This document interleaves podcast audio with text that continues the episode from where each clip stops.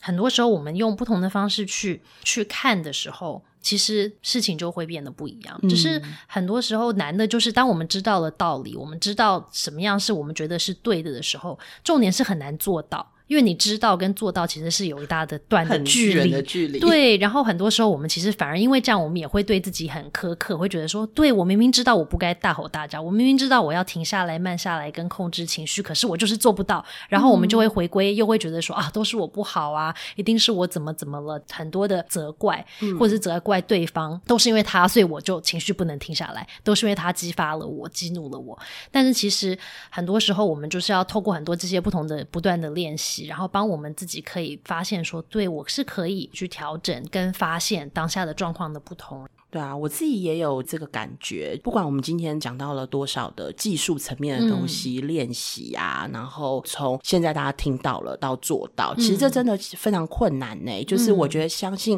即便我跟 Cynthia 我们两个人在生活当中，有的时候可能还是会忘记，真的情绪来的时候还是会忘记。当妈的其实也不需要太苛刻自己。说实在话，嗯，只要我们有一次记得，或是有几次记得做到，嗯，我觉得我们就进步了。对对，生活。当中就是在这样，可能现在是十次，然后才记得一次，但越之后你可能变五次一次，之后可能两次一次。有的时候情绪起来，可能要十分钟才会消，但后来可能变成是一分钟，我就可以把这个情绪就先让它释怀了。就是生活里面不断的彼此激励，然后鼓励自己。